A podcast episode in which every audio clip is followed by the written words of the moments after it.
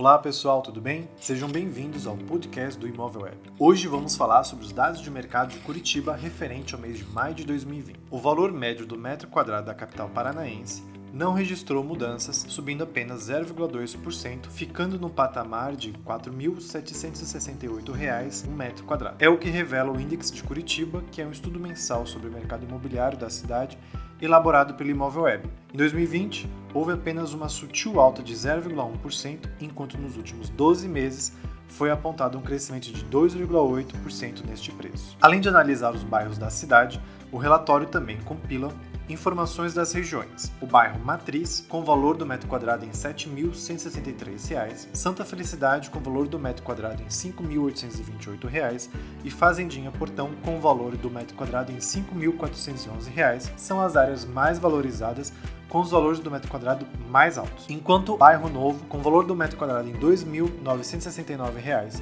Pinheirinho, com valor do metro quadrado em R$ 3.709 e Boqueirão, com valor de R$ 3.939 o metro quadrado, possuem as médias mais econômicas. Jardim Social, com 18,4%, Bigorrilho, com 17% e Cabral, com 15,6%, foram os bairros que apresentaram as maiores altas nos valores do metro quadrado nos últimos 12 meses, atingindo médias de R$ 6.691 o metro quadrado, R$ 7.811 o metro quadrado e R$ 7.696 o metro quadrado, respectivamente. Do outro lado da tabela, Cascatinha, com valor de R$ 5.812, foi o bairro que mais se desvalorizou neste mesmo período, com queda de 14,1%, seguido de Orleans, com valor do metro quadrado em R$ 6.105, e São João, com valor do metro quadrado em R$ 4.461, ambos caindo 7%. Vejamos agora os bairros que tiveram o metro quadrado mais caro e econômico de Curitiba.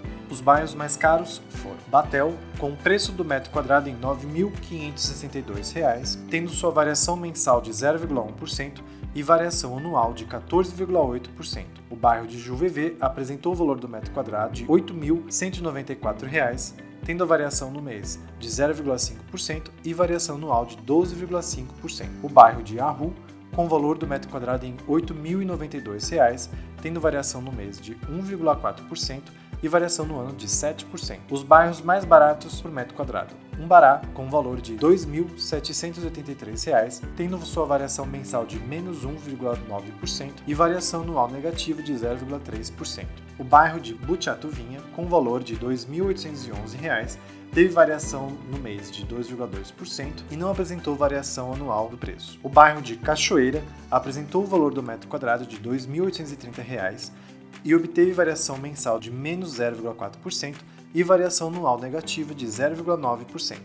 No último ano, a locação de Curitiba subiu 8,5%.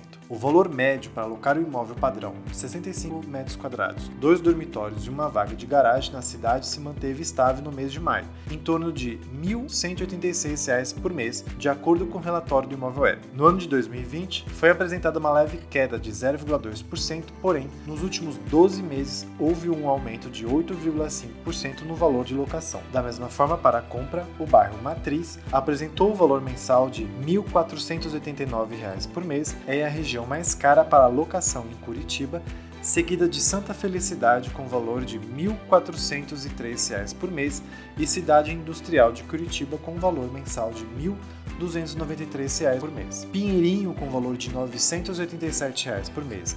Boqueirão com valor de R$ 1.048 por mês e Bairro Novo com valor de R$ 1.053 por mês são as regiões mais econômicas.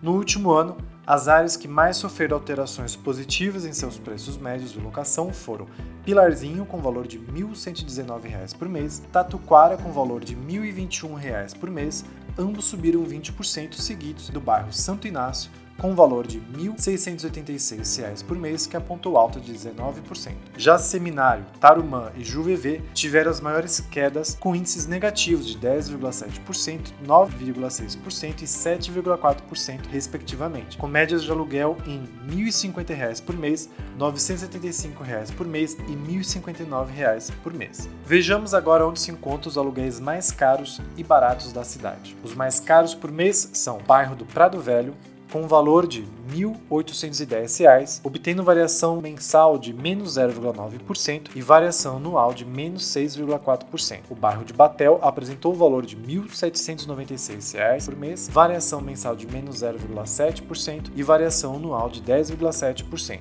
O bairro Mercês apresentou o valor de R$ 1.787 por mês, tendo sua variação mensal de 5,2% e variação anual de 13,7%. Já os bairros mais baratos por mês são Barreirinha, com valor de 868 reais por mês, variação mensal de 0,3%, variação no ano de menos 4,8%. O bairro de Cachoeira apresentou valor de 904 reais por mês, variação mensal de menos 0,6% e obteve variação anual de 13,4%. O bairro de Fazendinha apresentou valor de 965 reais, tendo variação de menos 3,4% e sua variação anual foi de 7,9%. A rentabilidade imobiliária da cidade também se manteve neste último mês, seguindo no patamar de 4,7%.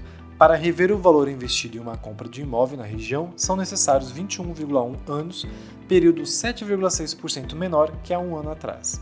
Bairro Novo, 6%, Cidade Industrial de Curitiba com 5,4% e Cajuru com valor de 5,1%, são as regiões mais rentáveis da capital paranaense. Já Matriz, com 3,9%, Fazendinha Portão, com porcentagem de 4,1% e Santa Felicidade, também com 4,1%, apresentam os índices mais baixos. Conheça quais locais apontam as melhores e piores índices de rentabilidade. Os bairros mais rentáveis são Tatuquara, com 6,5%, tendo variação no mês alta e variação também anual alta. O sítio cercado apresentou também a rentabilidade de 6,2%, obtendo variação no mês alta e sua variação anual também alta. Já o bairro de Cachoeira apresenta sua rentabilidade em 5,9%, apresentando a variação no mês estabilizado e a sua variação anual alta. Já os bairros menos rentáveis são Juviver, com 2,4%, apresentando variação no mês estável e variação no ano de queda. O bairro de Seminário apresentou 2,7%, com variação mensal de queda e também sua variação anual apresentou queda.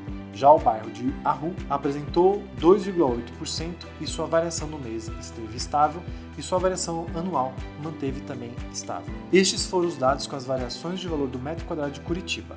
Para informações sobre outras regiões, fique atento ao podcast do Imóvel Web.